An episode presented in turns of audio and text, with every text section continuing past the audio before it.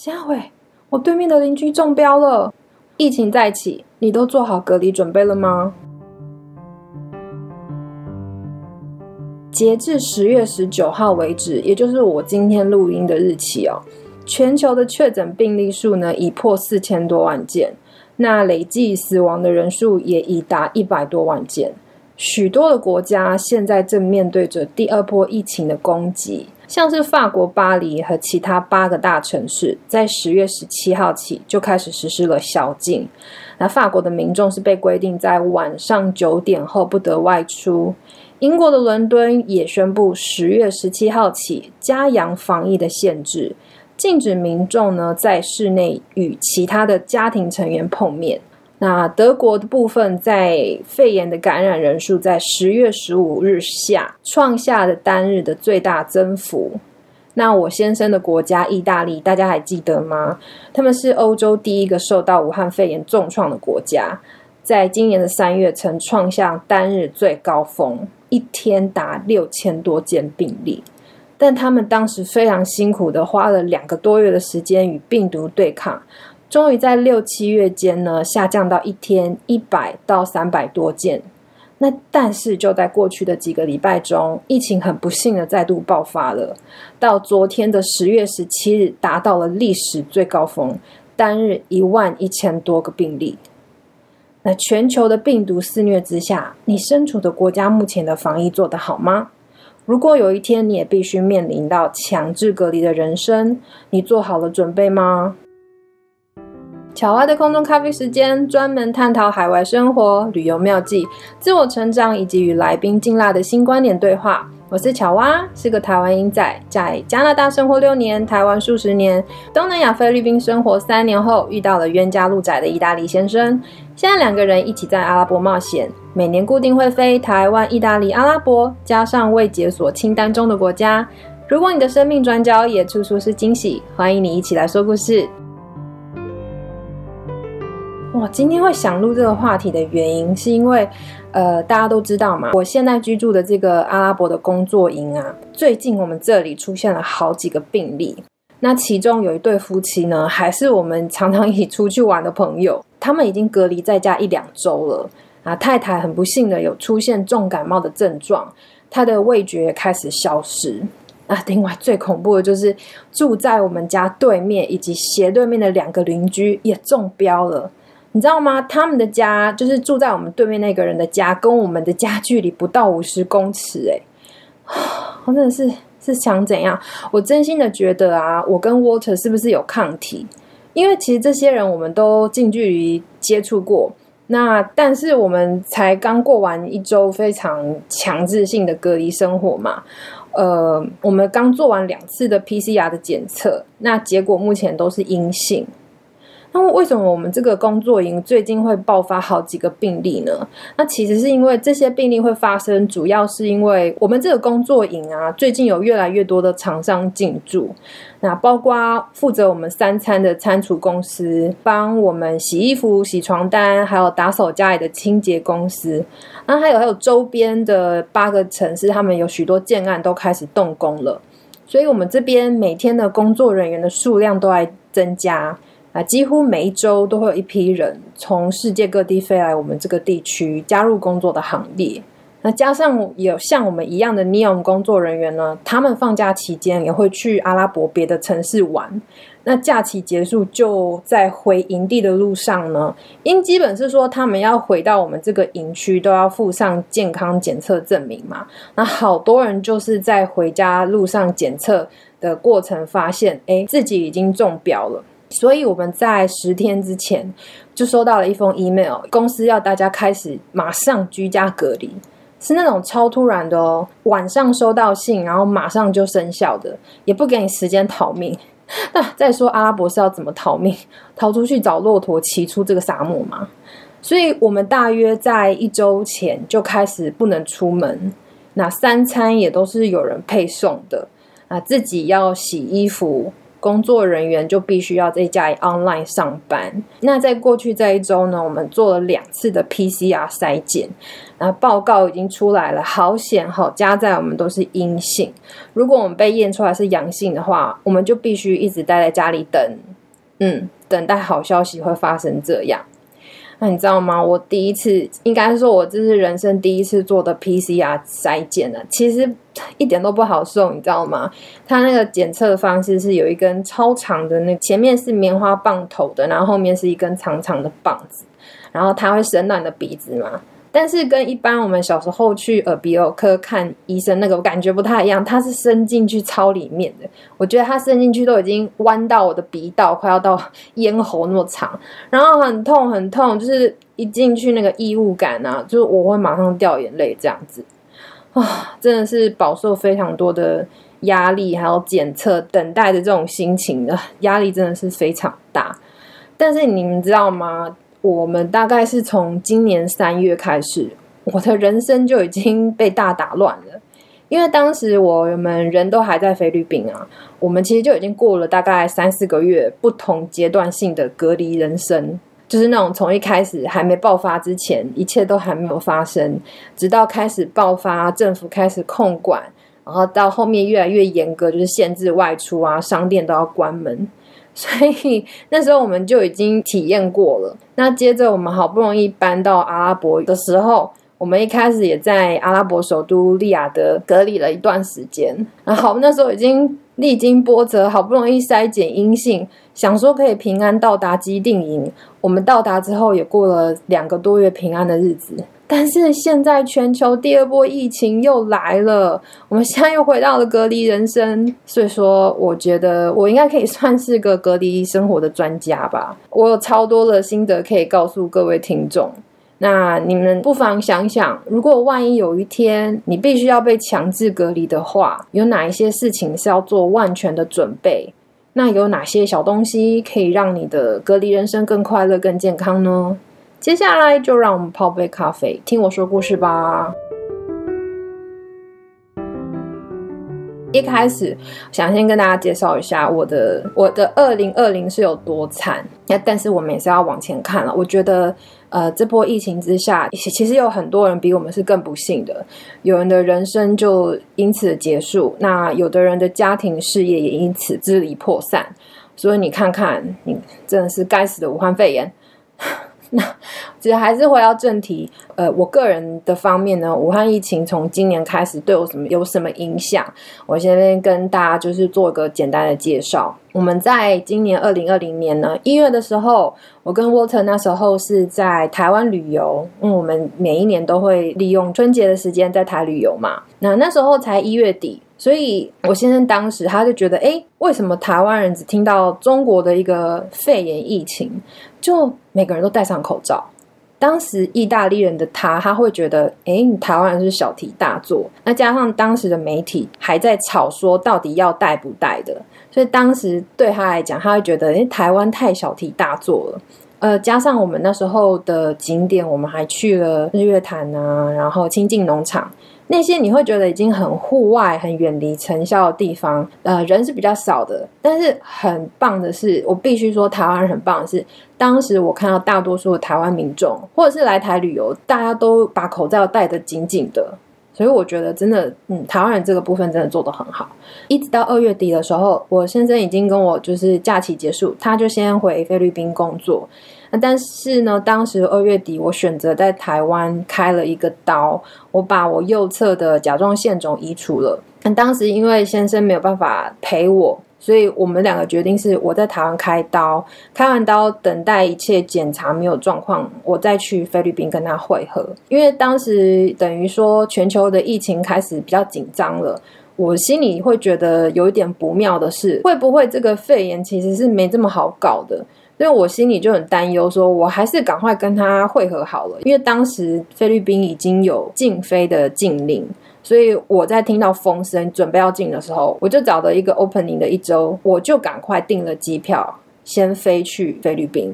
那等到我在二月底三月初飞到那边跟他会合的时候，果不其然，进菲律宾跟台湾之间就禁止了禁飞。也就是说，你如果是来旅游或是没有工作证的人，是不可以飞的，不可以探访探亲啊，旅游都不行。那所以就从三月开始，我跟 Water 在菲律宾待了三个多月。对，那这三个多月其实也蛮不好受的，因为虽然我们待的区是比较好的区域，但是菲律宾的疫情呢，一直到现在都是有一点失控的状况。他们一开始就是面临医疗体系的崩溃嘛。我记得在三四月的时候就已经有风声说，所有的医院都已经满收了。就是如果你已经得病的话，请在家里。对，然后呃，小医院他也不会收你，因为其实大家都会蛮害怕感染的问题嘛。所以如果说你很不幸得病的话，很多人是没有办法受到妥善的医疗照顾。所以呢，我们在整个应该是说整个三月就开始慢慢陆陆续续听到呃一些呃娱乐的场所、一些餐饮界。这个部分都有被限制，就是开始他们慢慢的关闭，只能做 take out 外送的服务。那一开始它是一个阶段性的，比如说这周告诉你说你只能外送，然后下周告诉你哎外送都不行，然后在后面再慢慢的有控制住，再慢慢的开放。我记得曾有一周的时间是呃他们开放某部分某地区的餐厅，但过不久疫情真的还是控制不下来，他们又封了。所以 那一个时期，我们过得有一点，应该是说心里有点不安定啊。加上对我跟我先生来说，住在菲律宾都是一个异地，那在资讯取得不是这么透明的状况。你你要想哦，在菲律宾不像是台湾。台湾像疾病管制或者是卫生福利部，他们都什么 Line 啊，每天告诉你一些资讯很透明的消息。那像菲律宾的话，就是真的，你可能都要等政府或是总统半夜在那边宣告，然后讲的又不清不楚的，所以常常我们一开始去超市买东西，那个民众的恐慌啊，你那个超市的东西日用品常常都是被扫购一空的。那一直到后面，他们还甚至关了所有的商店，只留下超市以及药局可以开。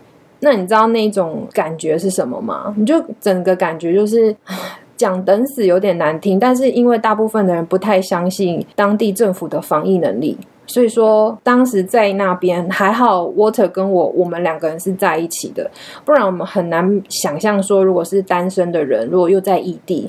在那个地方，真的心理素质要非常强大。那一直到了五六月的时候，我们发现菲律宾的状况实在是太糟糕了。像跟我们住同一栋的邻居啊，他们是带小孩外出都会被警察盘问。那你没事走在路上，警察都会说你在干嘛？你要去哪里？如果你不是要去采买的话，请立刻回家。我们就觉得会不会这边会走到有一天会严重到他也不让外国人飞出去？所以我跟 Water 就赶快想尽办法要先办结婚，因为当时我们是还没有婚约关系嘛。我们是想说，我们如果没有办法在这边办下来的话，那接着我可能只能回我的国家，他只能回他的国家。但是你们知道吗？当时要在菲律宾办婚礼、办注册是很不可能的事。因为待过菲律宾的人就知道，要在菲律宾办什么文件都是非常的旷日费时。那加上疫情，当地有很多政府官员，或是像是法院里面的法官啊，你去问一问，他们都很多人根本都没有在岗位上。很多比较稍微有钱的人就选择回乡避难了。所以我们当时一开始要办婚礼是受到非常大的阻碍。所以我们后来就是什么方式都试过了，好不容易。找到一个可以接 case 的一个专门办婚礼的一个公司，那他们有一个嗯配合的牧师，那他是有能力可以帮我们证婚的。我们后来就是真的很紧急的，在六月底顺利拿到意大利大使馆核发的结婚证明，我们才得以在六月底逃出菲律宾。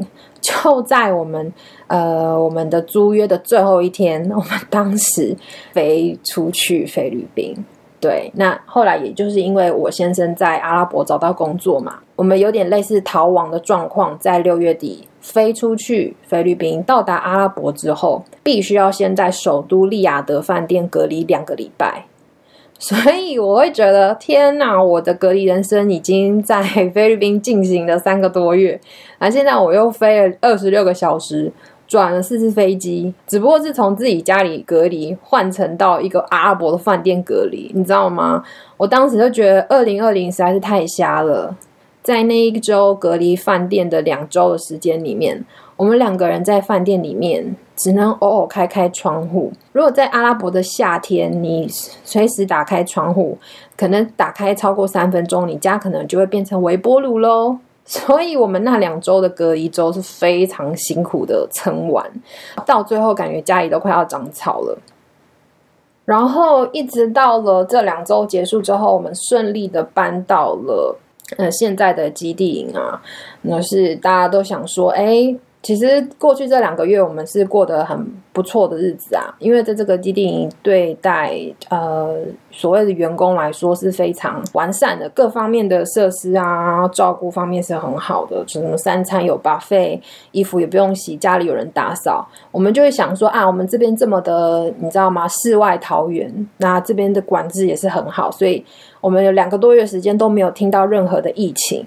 那整支呢？现在全球第二波的疫情，等于说每个也要在飞过来的人呢，都很有可能是病毒的携带者，所以我们就是很不得已的刚过完的 我们上一周的隔离期，真的不晓得说下一次什么时候还会再来一波诶，你知道吗？就是如果再来的话，我觉得我会很无力吧。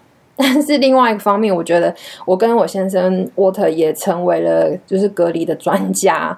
我们就是居家隔离已经变成一个 routine，有没有？就比如说，哎，我们收到的通知，哎，明天开始隔离哦。OK，好吧，那哒哒哒哒，什么要准备好这样子。所以呢，今天很重要就是要跟大家分享，呃，你若万一要面临到居家隔离，你有什么东西是一定要准备好的？那有什么东西？一些疗愈的小东西啊，小资讯，可以帮助你在隔离生活的时候，你的身心灵会可以比较健康跟快乐。那以下的分享就不要错过喽。首先要跟大家分享一下，居家隔离之前呢，你有什么事情要先准备好的？那应该是说，不管你是正在面临怎么样的隔离措施，呃，你对于疫情接下来会怎么样发展呢？你其实是不确定的。所以有一些呃必须准备好的物品，嗯，你都要事先确定有没有准备充足。像当时我在菲律宾啊，就有经历过一段限制外出的状况。那当时街上都空荡荡的，商店都关门了。你就算去了商店，很多东西都被抢空了。那如果是像上一周我在阿拉伯经历的隔离周，就是连外出都不行。所以像我跟我先生都有共识，就是以下的一些物品跟资源都要准备好。第一个呢，就是食品的物资。OK，那这些部分我们自己会准备的是干粮、那水啊、罐头啊、零食啊、饮料。那泡面就不用讲了，还有一些基本的调味料，像干粮的部分，我们自己会甜的、咸的那一些饼干啊，可以放比较久的东西，我们都会先囤好。那水通常不会是什么大问题，但是我们会还是会多准备一些矿泉水，那种大瓶、小瓶的都先备好。然后再来罐头，就是有一点点类似调味料了。如果说你都是泡面或者是说饭啊，那有一些罐头它的味道是比较重的，就至少让你在吃无聊的食物上会有一些变化。那像零食饮料呢，是可有可无的。但是你知道吗？隔离周真的是很无聊。那你可能在家能做就是看电视、看电影。那看那些东西，如果你没有个什么爆米花或者是零食配的话，你一定当时会很呕。所以以上那些物资，就是大家都要确定自己有没有囤满。尤其如果有些东西没有先买好，然后你等到隔离再去买啊，有一些比较热门的零食就会常常缺货。所以这个部分提供给大家。那第二个要准备好的东西就是药品的准备。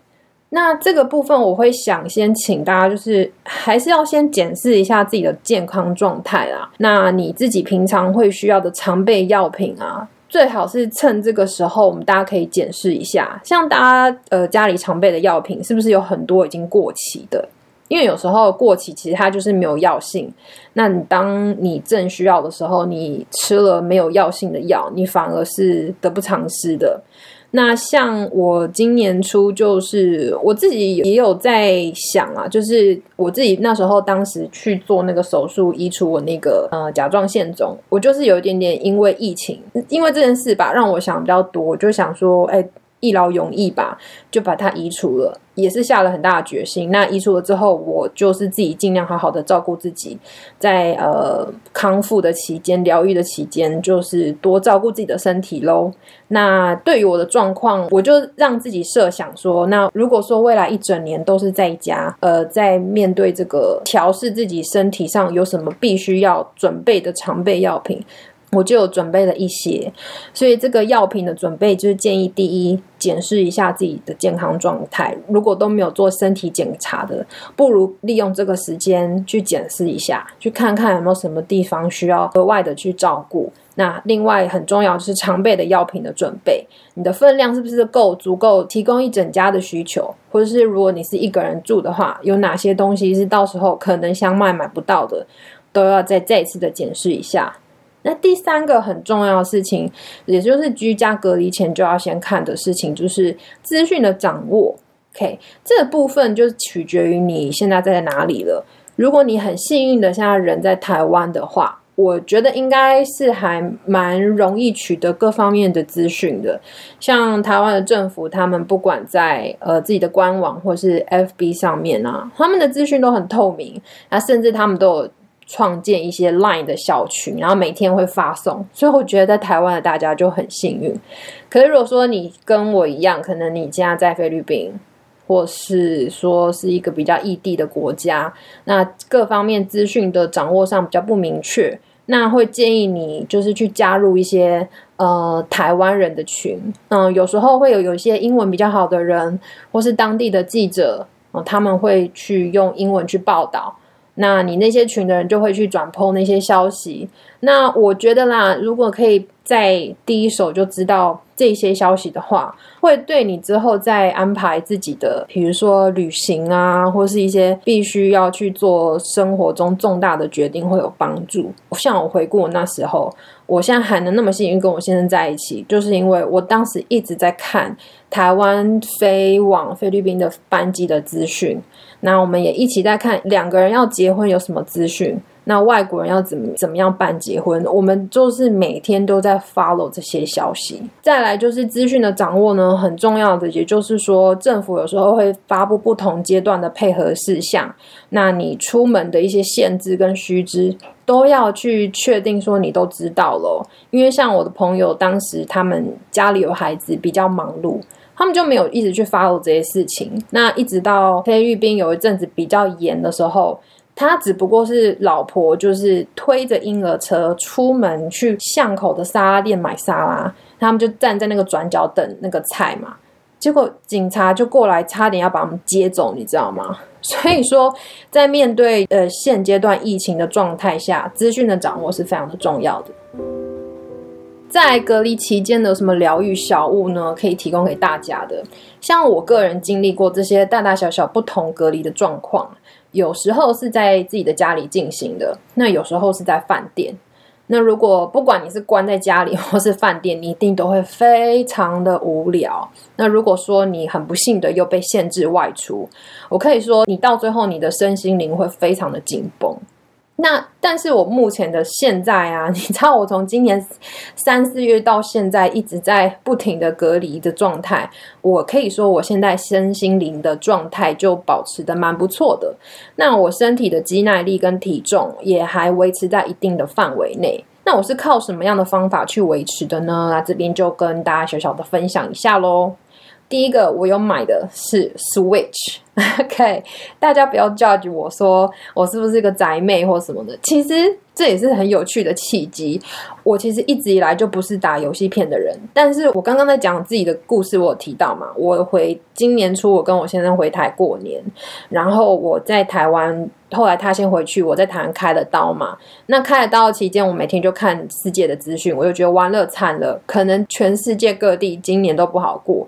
那我一定之后很有可能会不管在哪里都会再加以隔离。我一定要买 Switch，因为我觉得 Switch 有出很多不同的运动的游戏片，有些打拳击的啊，打跳舞的。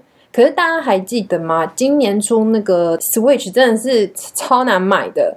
我不管是上虾皮、Momo。我要刷卡付现都买不到，有买得到，就是他可能绑了一堆阿里亚扎的东西，他绑了一大套，可能绑到两三万才卖你哦。